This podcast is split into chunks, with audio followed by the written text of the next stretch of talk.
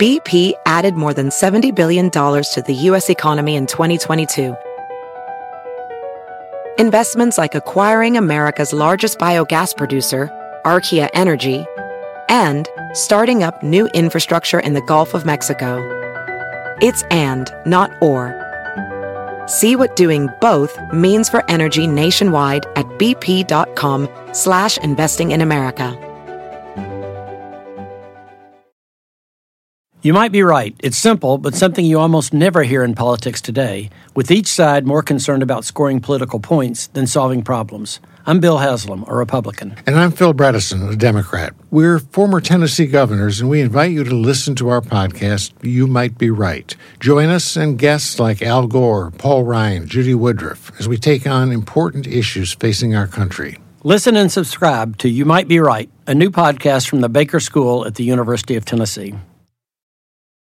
Bienvenidos, es un gusto saludarlos. Mi nombre es Felipe Cruz. Durante mucho tiempo a la televisión, pues no se le ha tenido una buena, no tenemos una buena idea de la televisión, ¿no? ¿Por qué? Porque como mexicanos durante mucho tiempo hemos dicho, es que Televisa nos educó muy mal. Bueno, de entrada no defiendo a Televisa, de hecho yo no consumo Televisa, pero sí he de decirles que Televisa es una empresa, una empresa lucrativa. Su obligación no era educarnos, su, obligación era entretenernos. Y eh, mucha gente decía, es que esa caja idiota, ¿no? porque así se le llegó a conocer a la televisión durante mucho tiempo. Y ya ven que hasta hay canciones que dicen Televisa te idiotiza, en fin. Pero en realidad no todo, no todo lo que ha producido Televisa ha sido malo. De hecho, fíjense que Televisa tuvo sus programas en la época dorada, sobre todo en los años 70, los años 80 y principalmente la mayoría de ellos producidos por un personaje malo, muy, muy, muy malo. Y me refiero a don Humberto Navarro. Fíjense que don Humberto Navarro, que produjo, entre otros programas, La Carabina de Ambrosio, Chiquilladas, bueno, una mi secretaria, una gran cantidad de, de programas que eh, pasaron principalmente en los años 80, fueron programas con un entretenimiento sano, con un entretenimiento que no era tan, tan, tan criticable como muchos programas que surgieron después y que uno dice, Dios mío, ¿cómo pueden pasar eso en la televisión? Pero si hablamos de la televisión que tenía cierta calidad, oigan, no podemos de olvidar estos programas, miren, ahí está don Humberto Navarro, no podemos olvidar eh, programas que, que no metían principalmente a los clichés que ocupaba Televisa.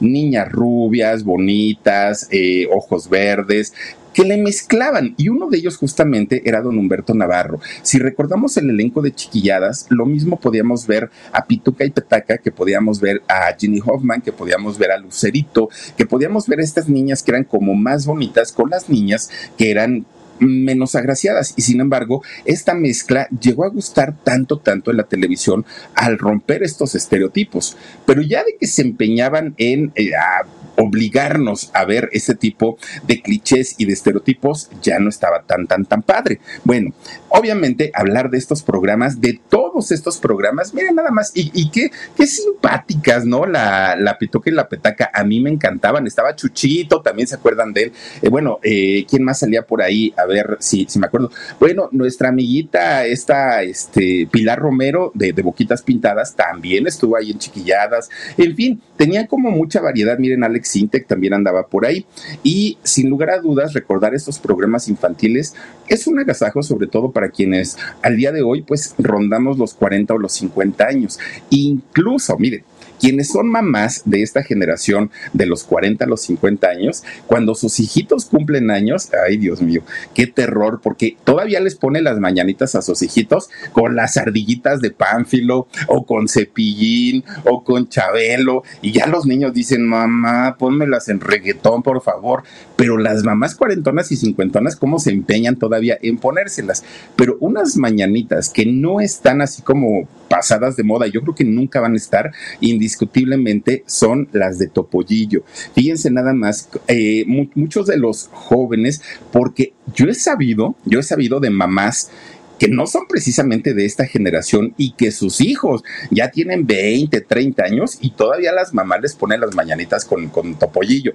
Y los chamacos, pero ¿quién es ese mamá? Se oye re feo pues bueno, hasta los chamacos llegan a decir, quita las canciones de Julio Iglesias. No, no es don Julio Iglesias, es Topollillo. Fíjense ustedes que en, en, aquellos años, cuando se crea a este simpático ratoncito, pues no lo presentan en la televisión solito.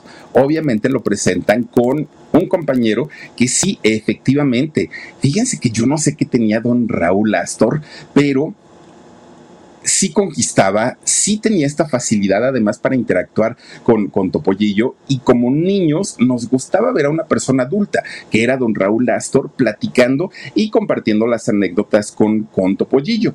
Este hombre, fíjense, argentino, ¿no? Don Raúl Astor, Raúl Ignacio Spangerberg Pereira, es el nombre, o era el nombre real de don eh, Raúl Astor, que al día de hoy, si estuviera vivo este personaje, estaría cumpliendo 98 años, aunque hay otra historia o hay otra versión que dicen que don Raúl en realidad no nació en 1925, como mucha gente piensa. Dicen que en realidad nació en 1918.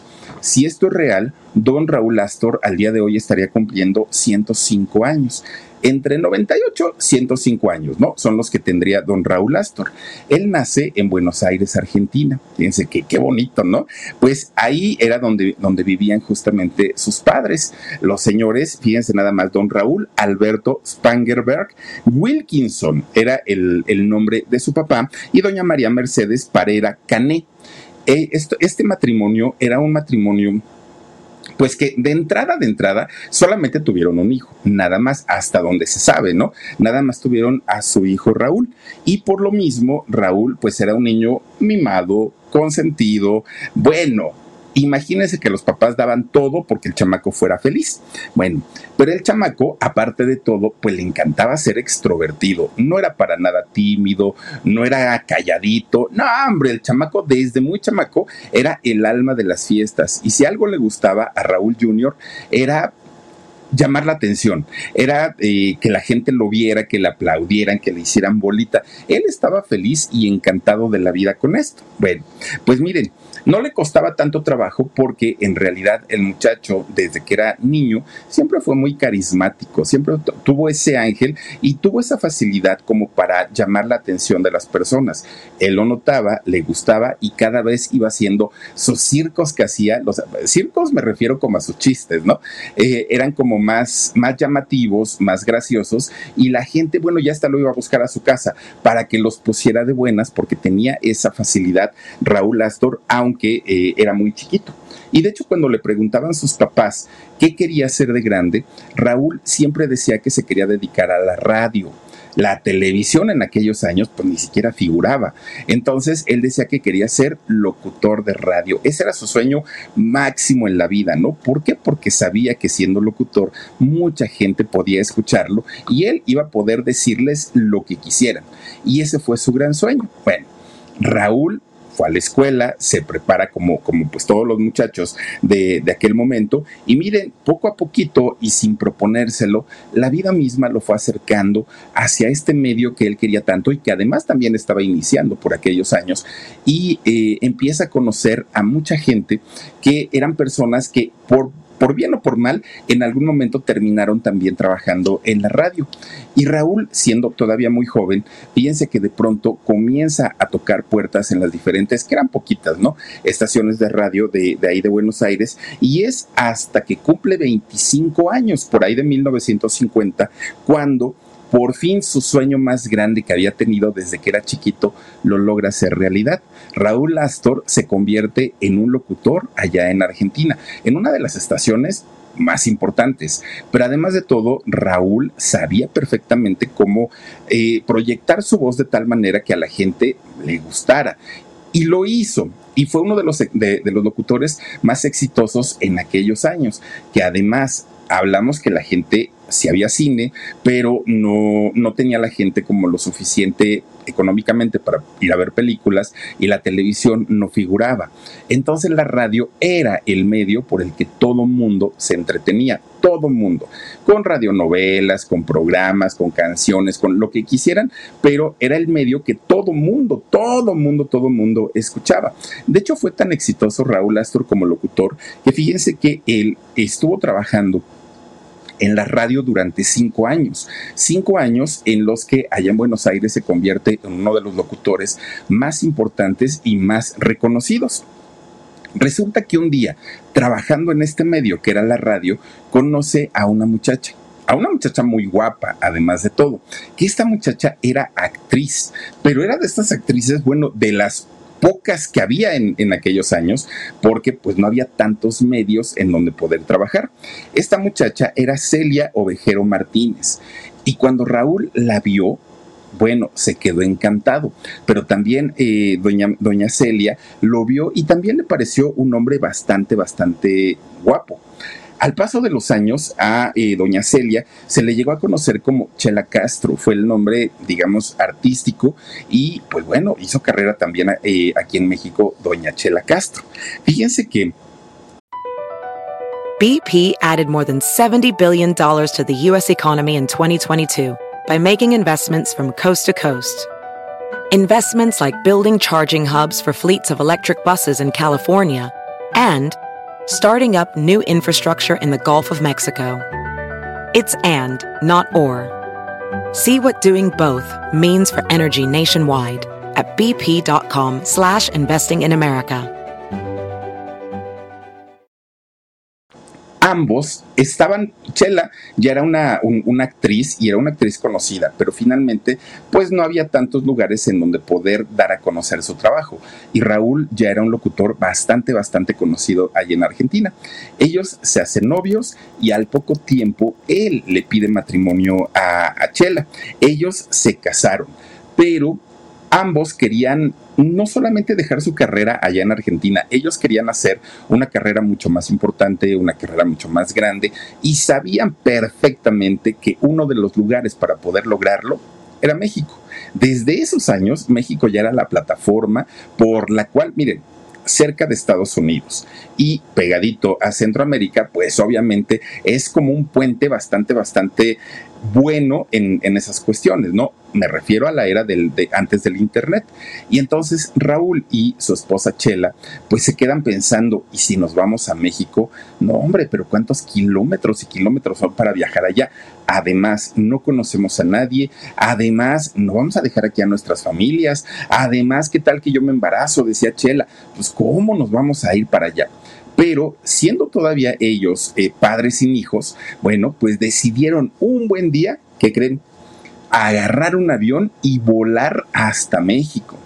Y Chela inmediatamente comienza a buscar trabajo en los diferentes estudios de cine que había en esos años, como lo era el Tepeyac, como lo era el Churubusco, como lo eran todos, todos estos este, eh, estudios de cine grandísimos que había y todavía llegan a México cuando la época de, de oro del cine mexicano estaba ya prácticamente finalizando e iniciaría la época del cine de los años 60, del rock y de los rebeldes y todo esto, ¿no? Y entonces doña Chela todavía logró hacer algunos papeles y algunos personajes dentro de esta, eh, pues de esta etapa de la época de oro del cine mexicano. Don Raúl, por lo, contrario, él que venía de radio, le llamaba más la atención la televisión, que aparte aquí en México, bueno, existía, ¿no? Estaba en aquel momento Telesistema Mexicano y Televisión Independiente, además de la televisión estatal que era Canal 13 desde aquellos años.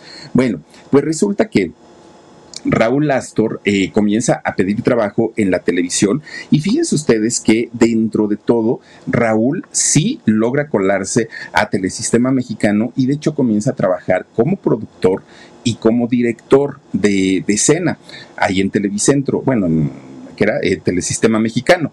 Y resulta que ya estando trabajando como director y su esposa siendo una actriz ya de la época de oro del cine mexicano con papeles de reparto, resulta que lo mandan a llamar a Raúl para que también haga cine. Pero hace cine Raúl Astor ya de la época de los 60. A él ya no le toca hacer cine en la época del rock, ya sus participaciones fueron en películas de, los rockeros, de los rebeldes y ya de hecho cine a color, ¿no? Fue lo que hizo en aquel momento pero trabajando en Telesistema Mexicano el carácter tan fuerte y tan duro que tenía don Raúl Astor hace que rápidamente pues le echen ojo los ejecutivos para decir este cuate sabe dirigir gente este cuate podría ser bueno para eh, pues dirigir cierta área y fíjense ustedes que muy rápido comienza a crecer su, su carrera ahí en Telesistema Mexicano y se convierte en uno de los ejecutivos más importantes de aquellos años. Incluso don Raúl Astor es quien le da la oportunidad de trabajar a diferentes personalidades que ya después conocimos con los años, pero fue con él con quien llegaban y le pedían trabajo a don Raúl. Todavía no se convertía en conductor, todavía no había hecho algunas participaciones en cine, pero lo de él básicamente pues era la producción y la dirección de algunos programas y además pues llegaban a audicionar con él, con don Raúl, pero el carácter que él tenía fue lo que le sirvió para poder hacer, eh, pues, llegar a un puesto importante. Y algo que, platicábamos en el En Shock es justamente eso. Miren, a lo largo, pues, del trabajo que yo he tenido, tanto en radio y ahora en, en YouTube, y que he tenido la oportunidad de conocer a algunas celebridades, oigan, yo no he conocido a una celebridad nunca, a una celebridad que tenga un temperamento dócil, no he conocido. Probablemente los haya, no digo que no, pero la gran mayoría, y miren que son muchísimos, benditos a Dios, ¿no? Que, he conocido, todos tienen un carácter y un temperamento explosivo, fuerte, son, son personas de un carácter exageradamente volátil, muy, muy, muy fuerte y les puedo hablar de todos. Y eh, decía Jorge, es que si no tienen ese carácter, los pueden mangonear de tanta gente que trabajan con ellos, los pueden mangonear. Y caso o ejemplo muy conocido ahora, pues es Gloria Trevi, ¿no? Que por no tener un carácter fuerte, un carácter de resistencia, vean todo lo que sucedió. Y ese carácter tan difícil que, que tenía don Raúl Astor, pues es lo que le da la oportunidad de alcanzar un puesto ejecutivo, porque además fue muy, muy, muy rápido, muy rápido que, que llegó de Argentina y se convierte en uno de los personajes principales ahí en Televisa. Bueno, ya teniendo una, pues un cargo o un puesto importante ahí en Televisa, don Raúl manda llamar a su esposa, a Chela, y le dice, oye, pues mira, ahora que yo puedo, vente a trabajar para acá, te vas a poner a hacer telenovelas y aquí trabajamos juntos. Ah, bueno, pues dijo doña Chela sí. Entonces ya los dos comienzan a trabajar allá en, en Televicentro, ¿no? En este telesistema mexicano, comienzan a trabajar juntos. Doña Chela actuaba y don Raúl dirigía diferentes eh, problemas. Ellos no se habían equivocado al tomar la decisión de salir de su natal Argentina y volar a México, porque aquí rapidito, rapidito hicieron una carrera importante. Bueno, pues de repente un día, fíjense que el Tigre Azcárraga le dice a Raúl Astor que necesitaban conductores de televisión que fueran carismáticos, que fueran guapetones y que además supieran el manejo de la televisión. Y entonces le dijo, ¿por qué no te avientas tú? ¿Por qué no haces un programa? Mira que nos puede ir muy bien y mira que esto y mira que el otro. Y don Raúl, que siempre le gustó ser el centro de atención, a él toda la vida, ¿no? Había sido algo muy, muy, muy importante por él. Pues dijo, pues adelante, yo no tengo mayor problema. Bueno, de, dentro de sus primeros programas que hizo don Raúl Astor en México fue aquel programa de La Cosquilla, un programa de comedia que en este programa, para que nos demos una idea, don Raúl Astor le dio la oportunidad de trabajar a gente que les gusta, don Héctor Suárez, don Héctor Bonilla, Carlos Ignacio, ¿se acuerdan de, Carlos Ignacio? Vamos a hablar de él, de, Carlos Ignacio. Oigan, cómo me cae bien este señor. Doña Raquel Olmedo también salió ahí en, la cosquilla. Bueno, doña Talina Fernández, imagínense, nada más salió también en, este programa. Todos ellos súper jóvenes, todos ellos comenzando sus carreras, todos ellos cobijados bajo la protección de don Raúl Astor, aunque la gran mayoría se quejaron de, del carácter que tenía este señor, porque si era bastante bastante, explosivo. Y hasta cierto punto era, como ya les digo, pues era normal, era el jefe y no se podía dar el chance pues de, ser buena onda, ¿no? Pues miren, Raúl Astor comienza a hacer negociazos con Televisa, pero negociazos, ¿eh? Tanto así que de repente este programa de la cosquilla se lo lleva de gira prácticamente pues a todo México. Y eso le convenía a él, le convenía a su elenco, pero también le convenía obviamente a Televisa. Pero si alguien vio todas estas situaciones, fue doña Talina Fernández, porque doña Talina decía, es que los negocios que hace Raúl no son precisamente pues los más limpios, ¿no? Ahí hacen cosas chuecas, decía Talina Fernández, que en paz descanse. Y además, Raúl Astor se fue a negociar con los empresarios de Las Vegas. Y entonces decía Talina que también de aquel lado no es que los negocios se hagan de una manera tan limpia. Yo no sé hoy, pero en aquellos años se prestaba la mafia, ¿no? Y entonces dice Talina Fernández que gracias a esta mafia que, que, había entre Raúl y entre los empresarios de allá de Las Vegas, vayan ustedes a saber qué tipo de negociaciones habían, es que Raúl logra llevar este espectáculo de la cosquilla a uno de los mejores centros de espectáculos de allá de Las Vegas. Y decía doña Talina, no hombre, y deberían de ver, terminamos de dar el show y se ponen unas borracheras, pero borracheras tremendas, tremendas, tremendas. ¿Y todo por qué? Pues porque eran un éxito imagínense juntos en un escenario Héctor Bonilla, Héctor Suárez, Raquel Olmedo, eh, Talina Fernández, todos estos actores, bueno, claro que la gente estaba fascinada viendo este espectáculo y ganaba Televisa, ganaba Don Raúl Astor y ganaban los empresarios de allá de Las Vegas. Y así se fue, miren, así fue creciendo poco a poquito, pues la empresa, ¿no? De Don Raúl Astor y muchos, muchos actores mexicanos iban y le pedían una oportunidad. Don Raúl Astor Don Raúl Astor llegó a estar al nivel de importancia en Televisa, pues ¿qué les gusta? De un Raúl Velasco, por ejemplo, de un eh, del, productor que les hablaba hace ratito de Humberto Navarro. Él tenía ya grandes negocios con Televisa y claro que facturaba y facturaba bastante, bastante bien. De repente un día, don Raúl Astor, que ellos como directores o como productores de televisión tienen la obligación pues de estar monitoreando lo que pasa en otros lugares para ver su competencia y para ver qué les puede funcionar.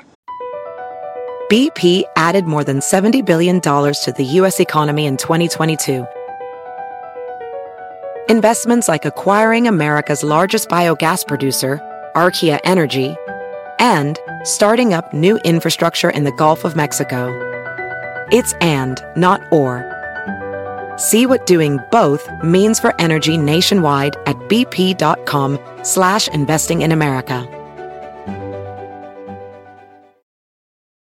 Pues de repente un día don Raúl Astor, que estaba en su oficina viendo la televisión, fíjense que se encuentra con un programa de televisión italiano.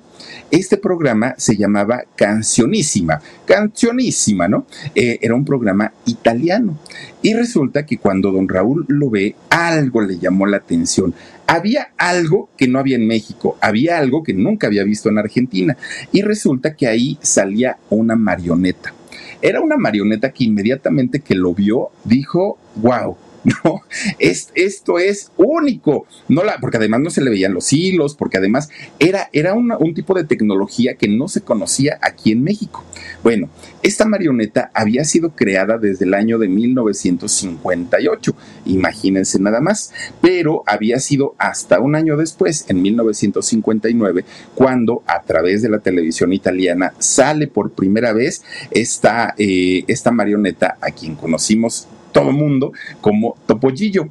Fíjense ustedes que esta, esta marioneta de Topollillo tan bonita, porque es muy bonita la, marioneta de Topollillo, fue creado eh, o creada esta marioneta por una actriz italiana, que además era, además de ser actriz, era guionista y era ilustradora, es decir, era dibujante y marion, marion, marionita, ay Dios mío, marionetista. Marionetista y el nombre de ella es María Prego el nombre de esta eh, actriz, que de hecho ella eh, había nacido en Venecia y ella si estuviera con vida tendría alrededor de 100 años, por ahí de la edad de don Raúl Astor, ¿no?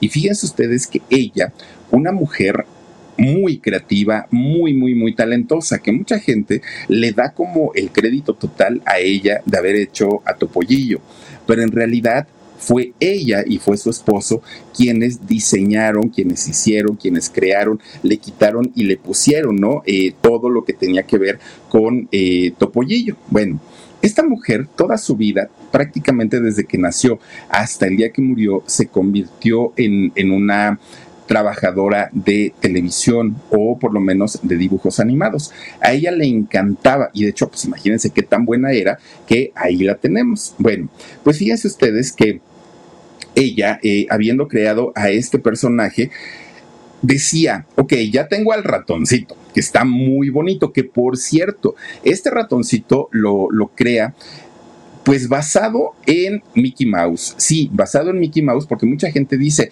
es que lo hicieron basado en los Muppets. No, es que lo hicieron basado en quién decían que, lo habían hecho basado, espérenme tantito. En, en Mickey Mouse, en los Muppets y. ¿eh? Este, en los Muppets y habían, había otra, otro, otro muñequito también que salía por aquellos años. Pero este, ella dijo que no, que en realidad sí había sido inspirado en Mickey Mouse, obviamente pues dándole esta, esta parte europea e italiana. Que de hecho, fíjense, cuando sale eh, Topollillo, que no tenía nombre, solamente sale la pura marioneta, ella decía, Dios mío, ¿y ahora cómo le voy a poner? Topo, allá en italiano, eh, quiere decir o lo representan como un ratoncito, topo. Y Gigi es Luis o Luigi.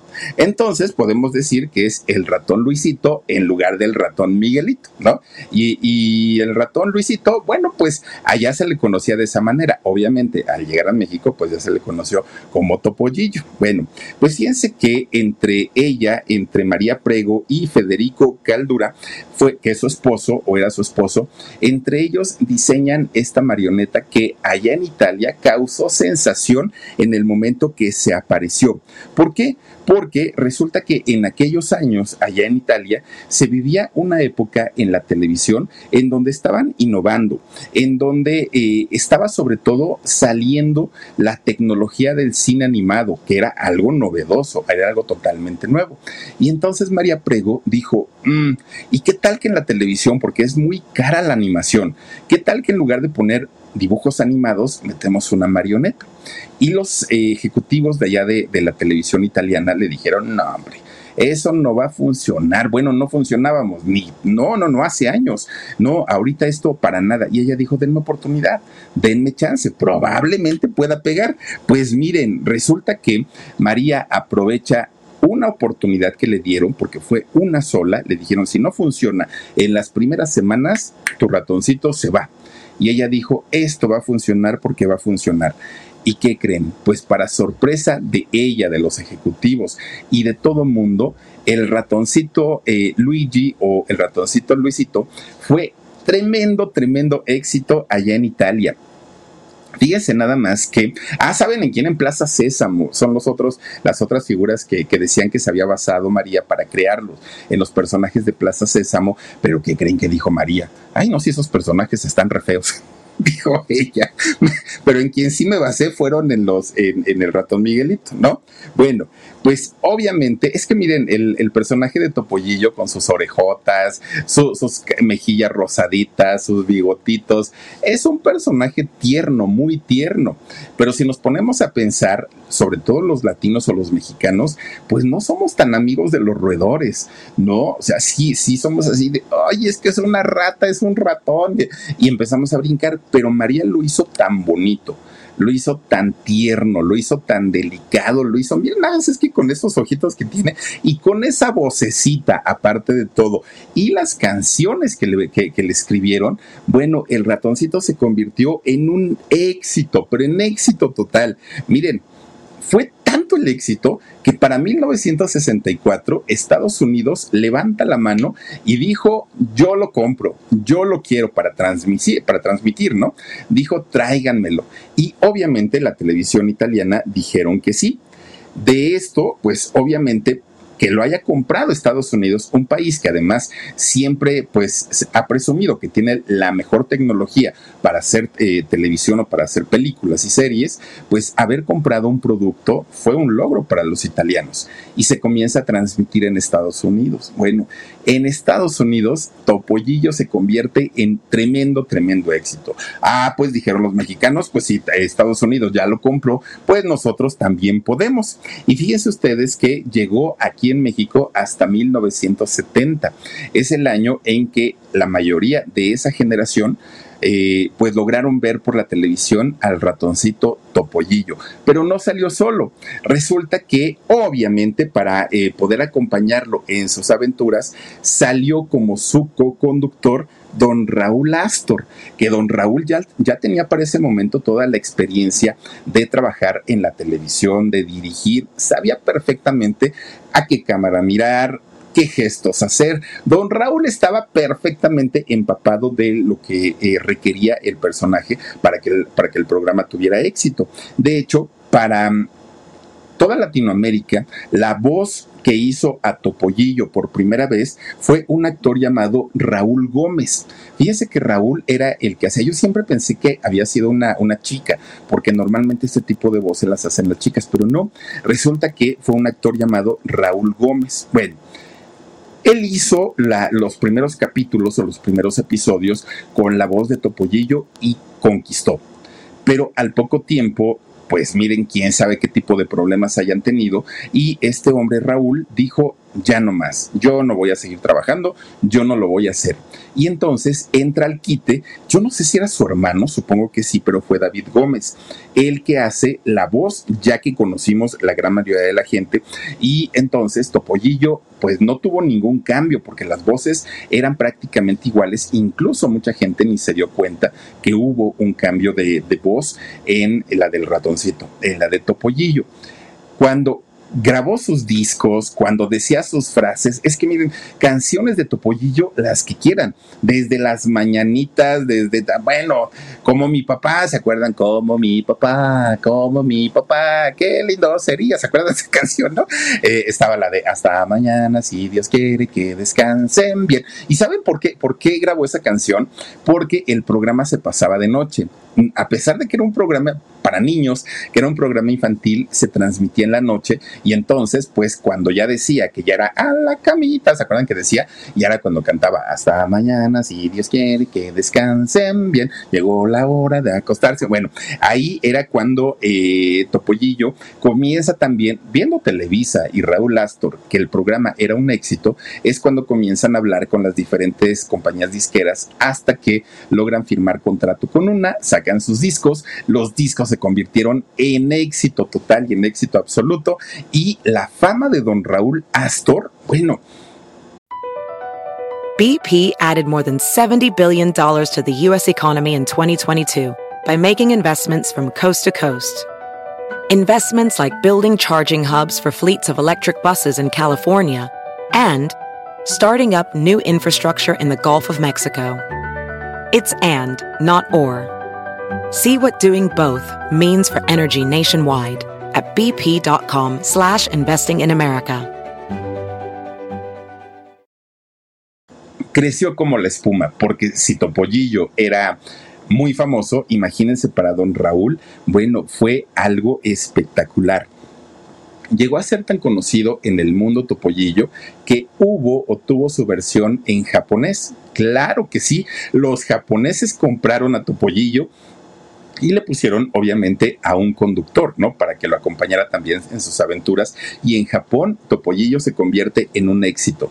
Pero aquí en, de, este lado de América, cuando llega a, este Brasil, fíjense que Xuxa, esta mujer que tenía, ¿se acuerdan del show de Xuxa? Cuando, cuando Xuxa ya era Xuxa, ya tenía su, su, pues digamos, su público, su éxito, su fama Resulta que ella ve a Topollillo y ve la versión mexicana y le encantó. Y entonces pide que Topollillo entre como una sección a su programa de El Show de Shusha.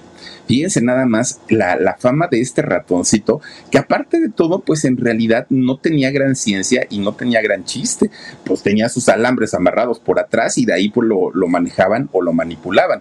Por eso es que eh, generalmente pues el fondo era negro, ¿no? Para que no se viera a quien estaba manipulándolo.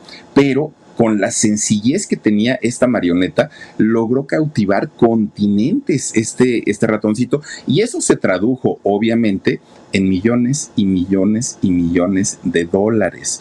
Era una cantidad de anunciantes que pasaban en el, en el programa de, Topollillo. Bárbara, miren, con el doctor Chapatín, no, bueno, esa sí no me la sabía, Omar. Fíjense que eh, dentro de todo, uno podría pensar, ay, Topollillo, no, pues es de plástico, pero no, fíjense que Topollillo vivió una gran desgracia en el año 2019. ¿Por qué? Porque resulta que su creadora, que además, cada que se, cada que tomaban a María con Topollillo y le tomaban una foto, obviamente lo adoraba, pues si la hizo multimillonaria a esta, mujer, ¿cómo no hacerlo? Fíjense que eh, María eh, Prego murió en el año 2019. Obviamente, pues era la creadora de Topollillo y obviamente mucha gente pues le lloró, a pesar de que María no era tan famosa, a pesar de que María no salía con Topollillo, pues mucha gente sabía que era la creadora, que a ella se le había ocurrido y por eso mucha gente pues sí sufrió o sí, sí le dolió la muerte de María Perego. Bueno, pues miren, para cuando ella pierde la vida, Topollillo ya tenía 60 años de vida, 60 años de existencia en la televisión. Imagínense nada más. Dicen que a, María Perego le dio un infarto, le dio un paro cardíaco. Ella vivía en una casa en Milán, allá en Italia, y la señora, pues desafortunadamente, así fue como, como acabó sus días, ¿no? Y Topollillo, pues miren, sigue todavía muy vigente hasta el día de hoy, por lo menos en el recuerdo de mucha, de mucha gente. Bueno, pues resulta que durante esta década de los años 70, don Raúl Astor y Topollillo eran la mancuerna perfecta, ¿eh? La mancuerna perfecta. ¿Por qué? Porque don Raúl era como el padre amable, el papá atento, protector, que lo cuidaba, que lo acariciaba, que le daba pues todo lo que el ratoncito requería o todo lo que Topollillo necesitaba. Pero ¿qué creen? Nada más alejado de la realidad porque mientras don Raúl Astor en el programa de Topollillo se presentaba como todo un caballero, como todo un protector, como todo un papá, buena onda, en la vida privada era todo lo contrario, todo lo contrario. Él como productor y como director de, de televisión, oigan, pues ¿qué creen? Todo mundo le tenía terror y le tenían pánico por este carácter tan disparado que tenía don Raúl, le gritoneaba a todo mundo, en donde fuera, como fuera, no, no se medía, ¿no? No se medía. Y no solamente don Raúl para aquel momento hizo Topollillo, no, al mismo tiempo de hacer eh, Topollillo, también le dieron algunos otros, eh, pues algunos otros proyectos, algunos otros trabajos. Por eso es que don Raúl se llegó a convertir en uno de los eh, productores y directores más importantes de ahí de Televisa, por lo menos en los años 70, ¿no? Eh, el Tigre Azcárraga le dio muchísimo, muchísimo poder a don, a don Raúl Astor, justamente porque sabía que don Raúl representaba dinerito y no eran pesos lo que, lo, lo que generaba don Raúl Astor, eran billetes verdes, eran dólares. Y entonces, al mismo tiempo de estar haciendo Topollillo, hizo también películas. Fíjense que hizo una película al mismo tiempo que, que salía en Topollillo, hizo una película llamada Fe, Esperanza y Caridad. Pero además, Televisa también le encarga escribir guiones para hacer telenovelas. Entonces, producía y dirigía programas, actuaba en películas, actuaba con, o conducía más bien con eh, Topollillo y ahora se iba a convertir además en un guionista, en un escritor. No tenía tiempo y quien más lo resentía, pues era su esposa, era doña Chela, porque don, don Raúl prácticamente nunca estaba en casa. Escribió don Raúl una eh, telenovela llamada eh, De turno con la angustia, fue una, y otra Me llaman Martina Sola, fueron las telenovelas que escribió don eh, Raúl Astor. Pues con tanto trabajo, obviamente su cartera se, se, engordó y se engordó muchísimo porque pues ganaba bastante, bastante bien sí tenía un carácter horrible, espantoso don Raúl Astor, pero en la parte económica, miren, se daba su buena vida, sus buenos lujos, pues con su esposa, pues, pues ¿qué les puedo decir? Porque don Raúl, además de, de trabajar tanto, también salió muy coqueto y muy coqueto por llamarlo de alguna manera, porque en realidad, oigan, don Raúl se daba sus escapadas y como buen productor de Televisa, porque ahora sabemos que la gran mayoría de la gente de aquellos años, bueno, no dejaban una para comadre y sabemos perfectamente, pues, de muchos actores, por lo menos al día de hoy, no le han salido historias a don Raúl Astor, ¿no? Les mentiríamos si les dijéramos, ay, y se sabía que hacía y decía, no lo sabemos. Lo que sí sabemos es que el Señor tuvo una y mil aventuras. De hecho, fíjense que eh, nunca tuvo hijos con su esposa, con, con este... Ay, se me olvidó el nombre de su esposa. Bueno, pues con su esposa nunca, nunca, nunca lograron eh, ser papás.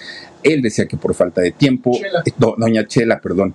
Este, fíjense que por falta de tiempo, eh, decía ella que, pues, don Raúl nunca estaba en casa, él decía pues que en el momento que Dios se los mandaran eh, iba iban a ser bien recibidos, pero pasaron los años y nunca logró tener hijos. Ahora, eso no impidió que don Raúl tuviera cantidad de aventuras. Y lo peor del asunto es que doña Chela se enteró perfectamente de cada una de las infidelidades. Y fíjense que lo más lamentable o lo más triste de este asunto es que cada que doña Chela sabía que don Raúl estaba con una, con una mujer que no era ella, doña Chela lo justificaba. Y doña Chela decía, es que, sí, miren, las mujeres lo provocan, decía doña Chela. Y si él, como hombre, no les hace caso, a ratito van a decir que es maricón. Así lo decía doña Chela. Entonces, él tiene que defender su honor él tiene que cuidar para que no le anden diciendo luego de cosas. No, no, no, no, no. Además, él puede ir y hacer y deshacer, pero miren, ¿para qué me preocupo? En esas relaciones que él tiene que son fuera del matrimonio, no hay amor, no hay cariño, no hay ternura, solo es un ratito. Y si es un ratito y a final de cuentas él va a regresar conmigo, ¿para qué me preocupo? Decía doña Chela. Oiga, doña Chela, pero es que mire, pues es que don Raúl, ¿cómo es posible que usted se entere y todo? No pasa nada, no hay sentimientos involucrados. No, hombre, de esas mujeres que hacen falta en México, ¿no?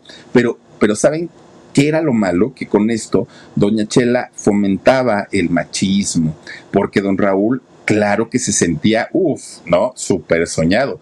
Mi mujer lo sabe y no tiene problema. Ustedes, ¿por qué me van a tener que decir cosas? Y con lo malhumorado que era, sí se ponía bastante, bastante pesadito.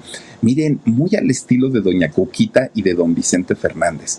Ya ven que Doña Coquita siempre dice, pues sí, pero pues miren, yo soy la catedral, las otras son las capillitas. Así decía, así dice doña, doña Coquita, ¿no? De don Vicente. Pues así doña Chela se expresaba de don Raúl Astor. Y era una, digo, ya con el permiso de la esposa, pues claro que don Raúl teniendo dinero, teniendo poder, teniendo fama, no, hombre, pues imagínense. Y aparte, cuántas muchachas, cuántas actrices iban a su oficina a pedirle una oportunidad. Y de ese tipo de productores, híjole, hemos conocido historias de muchos, muchos, muchos. Ojalá este señor por lo menos haya respetado a las menores de edad. Ojalá que sí. No hay historias hasta el día de hoy, pero miren, de verdad que cada, cada personaje de Televisa poderoso, con los que luego nos sorprendemos de una manera tan terrible que yo no dudaría, no se sabe, ni lo estoy acusando, ni estoy diciendo que lo hizo. Ojalá no haya sido el caso, ojalá no haya pasado, pero ya con el permiso de doña Chela, vayan ustedes a saber qué cosas ocurrían en la oficina de don Raúl Astor, porque muchas, muchas mujeres pasaron por su oficina pidiéndole una oportunidad. Y a muchas, sí, don, don Raúl Astor las lanzó, les dio fama, les dio popularidad. Y no quiero decir que a las que les dio fama haya tenido algo que ver, pero miren, se las gastan, ¿no? Bueno, pues doña, doña Chela. BP added more than $70 billion to the U.S. economy in 2022. Investments like acquiring America's largest biogas producer, Archaea Energy, and starting up new infrastructure in the Gulf of Mexico. It's and, not or. See what doing both means for energy nationwide at bp.com slash investing in America. A final de cuentas, tuvo que ir haciéndose a la idea, porque ella decía, es que con Raúl no me falta nada. Él me da todo lo que yo necesito. Me da mi espacio, me da mi tiempo, me quiere mucho. Y sí, yo sé que de repente pues se va con alguna muchacha, pero es hombre, pues todos los hombres hacen eso. Ni modo de que no lo va a hacer él, nada más. ¿Por qué? A ver, díganme. Se ponía todavía a defender a su marido. Doña Chela no, si era una santa, ¿no? Pero pues bueno, finalmente, pues miren, bueno, pues resulta que don Raúl ya con esta seguridad que le daba tener permiso de Televisa, tener el permiso de las actrices, espero que así haya sido, y tener el, el permiso de doña Chela, él era el hombre intocable, él estaba feliz de la vida con lo que la vida le estaba dando hasta aquel momento. Bueno, pues resulta que de repente un buen día le dicen a don Raúl, ah, suspendemos el programa, Topollillo sale del aire. ¿Cómo? Si es lo que más nos genera dinero, si es el programa más exitoso, si esto, pues se suspende. Ya saben aquellos arranques que eh, pues le daban al Tigre Azcárraga, ¿no? De de repente decir, ya no, Obviamente Raúl Astor, que era muy trabajador, también hay que decir eso, y que nunca le gustaba quedarse quieto, don Raúl Astor dijo, pues me tengo que inventar otros proyectos. Ok, Topollillo lo, lo metemos al baúl un rato, pero necesito este, hacer otros proyectos para seguir generando dinero, porque pues miren, le gustaba, ¿no? Y entonces hizo otro proyecto que se llamó Sábado Loco Loco. Este proyecto eh, lo hizo con dos muchachas bien guapas, bien guapas de aquellos años. Una, Felicia Mercado, y la otra, Olivia Collins. Este programa se supone que era un programa para adultos, o sea, no, era un, programa triple X, pero sí era un programa que tenían que ver por las personas ya mayores. Y resulta que no, lo pasaban de noche, pero ¿qué creen? Su mayor audiencia eran puros chamacos, puros adolescentes que querían ver a Olivia Collins y que querían ver a Felicia Mercado, porque las dos salían con sus chiquiminifaldas que ya se imaginarán ustedes. Bueno, algo muy parecido de, lo que ocurría con las gatitas de Porcel, ¿se acuerdan? Que también, según era un programa para, para adultos, no, hombre, todos los adolescentes a escondidas viendo a las gatitas de Porcel, ¿no? Pasaba algo muy, muy, muy similar. Bueno, pues eh, don, don, este, Raúl Astor, fíjense que sigue teniendo poder en Televisa a pesar de que ya no estaba el programa de Topollillo, pero de repente sorprende el regreso de Topollillo, pero ya sin Raúl Astor. Y entonces todo el mundo decía, pero ¿qué pasó? Pues se supone que él era el mero mero, se supone que don Raúl Astor era el que tenía que estar ahí pues en, en primera fila. Resulta que el que sale o el que queda como conductor junto a Topollillo fue nada más ni nada menos que don Julio Alemán. Que don Julio Alemán en aquellos años, oigan, un hombre muy guapo, un hombre muy elegante, un hombre que ya había hecho muchas películas, ya había hecho muchas telenovelas y tenía mucha fama. Pero, como nos escribieron hace ratito, Topollillo sin Raúl Astor simplemente no. Y resulta, ah, pues miren, ahí está. Y resulta que, aunque no lo hizo mal, aunque don Julio Alemán hizo todo lo posible por sacar a flote el, proyecto, pues simplemente a la gente no le convencía. La gente quería ver a don Raúl Astor conduciendo el programa junto a Topollillo. Y fue tanta la presión que la misma gente, el mismo público hizo que desempolvan a Topollillo para que regrese en los años 80 a eh, una nueva temporada de Topollillo junto a Raúl Astor.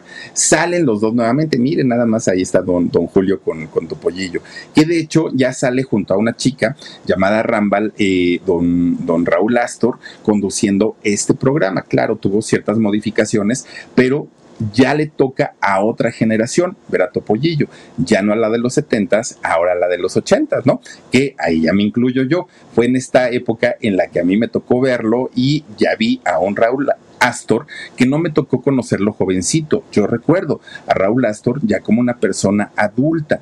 Y efectivamente, fíjense que ya, ya viéndolo, eh, pues en esta época de los años 80, don Raúl cuando condujo ese programa de Topollillo ya tenía 62 años, ya no era eh, precisamente un jovencito y sin embargo lo hizo bastante, bastante bien. El único problema es que don Raúl había llevado una vida muy ajetreada, había trabajado muchísimo, muchísimo, había dirigido, conducido, producido, actuado, había hecho muchas cosas. Y eh, pues obviamente su cuerpo se lo reclamaba. Y además de eso, oigan, con tremendas borracheras que se acomodaba con los empresarios de Las Vegas, su cuerpo le empezó a reclamar. don Raúl muy joven empieza a padecer de diferentes eh, problemas de salud hasta que un día pues tuvo que salir el programa de Topollillo del aire. Ya no, ya no podía don Raúl hacerlo porque batallaba mucho en la cuestión de salud. ¿Qué hizo? Fíjense que don Raúl decide irse a Argentina. Él regresa allá a Buenos Aires, pero como era tan amigo del tigre de Emilio Azcárraga, resulta que le dice el tigre, oye, ¿sabes qué? Tengo una idea. Miren qué bonito, ¿no? Qué, qué bonitos hips. Gracias, Omar. Oigan, pues le dice, tengo una idea. ¿Por qué no diriges Televisa Argentina? Que recordemos que Televisa es una empresa internacional. Entonces dice Raúl, tú puedes dirigir Televisa Argentina y pues ya, o sea, no, no, no vas a conducir a producir, pero te encargas de todo, absolutamente de todo allá. Y don Raúl acepta esta oferta de don Emilio Azcárraga y se va pero se va solo. Y entonces, llegando allá, empieza a trabajar, pero siendo un adicto al trabajo, don Raúl quiso meterse en todo, ¿no? Meterle mano a todo, producción, en todo, en todo, en todo. Y entonces su salud poco a poquito comienza a empeorar. Lejos de, mejorar estando cerca de donde había nacido, comienza a empeorar su salud. Y él se aferraba, a pesar de que ya estaba muy malito, él se aferraba a seguir trabajando. Él quería aparte darle respuestas positivas de cómo iba la empresa de Televisa Argentina al Tigre. Pero pues esta mm, necedad de tener que seguir trabajando con una salud deteriorada, pues obviamente le trajo consecuencias muy fuertes. Fíjense, don Raúl Astor, pues se va por ahí de los 65 años a Argentina y solamente logra estar un tiempo allá, porque en junio de 1995, cuando solo tenía 70 años, fíjense, estaba realmente joven, vamos, no era una persona de 90 o 100 años, ¿no? Era una persona todavía pues con una, una edad plena, resulta que don Raúl pierde la vida pierde la vida y pues obviamente esto no solamente causa tristeza entre la gente que conocían a don Raúl, entre su, su público, ¿no? Que tenía sus fans. Además, esto a doña Chela, a su esposa, le causó un dolor profundo Quién sabe si haya sido la costumbre, quién sabe si haya sido de verdad un amor puro y un amor real que haya hecho que doña Chela le haya perdonado tantas y tantas infidelidades entre el mal humor, entre los gritos, bueno, porque si era un señor bastante, bastante especial, don Raúl Astor.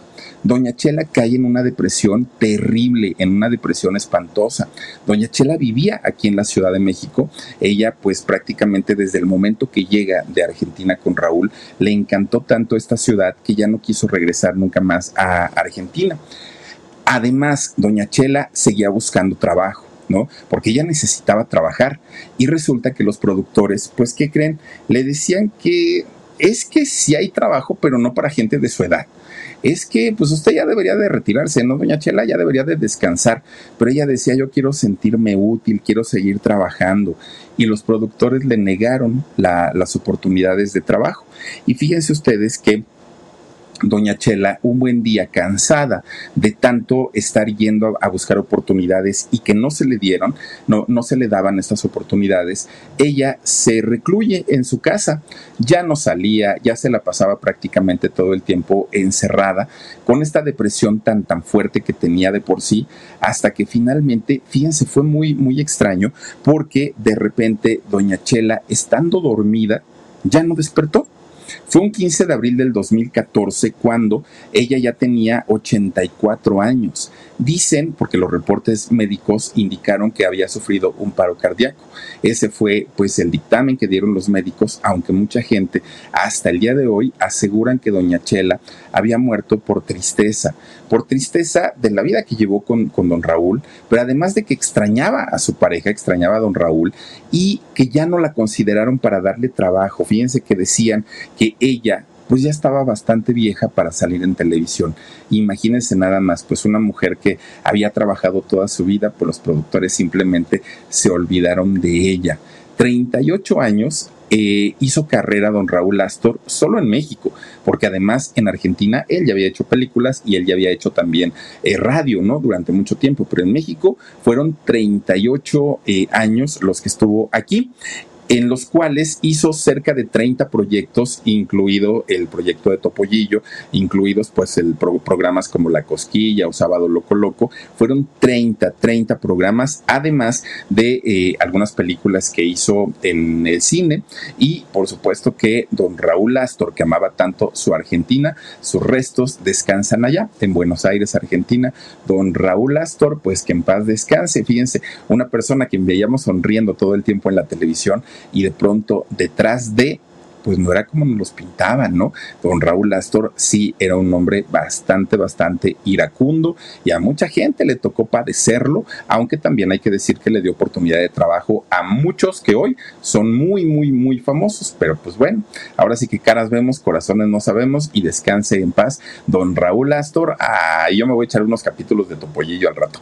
Oiga, pues hasta aquí llegamos con la historia de hoy y antes de irnos, Omarcito Benumea, regalarnos saluditos. Mauricio Rebolloso, amigo dice, así pasa, Philip, con los años ya no te contratan aunque quieras trabajar. Mauricio, tienes toda la razón. Sandra Leticia dice, Philip, aquí presente contigo con mucho cariño. Gracias. Eh, Sandrita Leticia, te mando un besote. Silvia Oropesa. Sandra Leticia, sí, muy bellos recuerdos de ese programa y de nuestra niñez. Sí, caramba, cómo no, yo me acuerdo perfecto. Guadalupe Antonio Gutiérrez dice, sí me tocó ver a Raúl Astor y a Topollillo. Qué tiempos, qué tristeza a la vez. Hasta mañana, mi Philip mañana, si Dios quiere que descansen bien.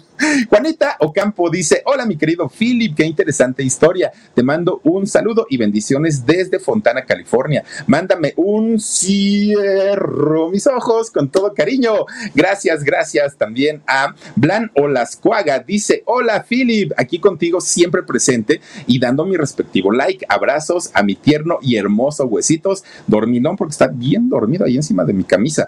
Ana Bielma, dice, hola, dice, salidas, ¿qué dice? Salidas Ana de Nueva York, si dice así. Salidas Ana de Nueva York.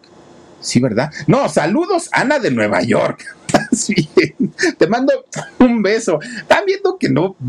Y luego así me escriben. Rose García dice: Sigo en clase, me aviento la repetición. Buenas noches a todos. Muchísimas gracias, Rose. Regresa con cuidado a casita. Dice Fair. Eh, ¿Qué dice ahí? Dice Fair Fly San, Sanly o Sanly, ahí no sé cómo se diga.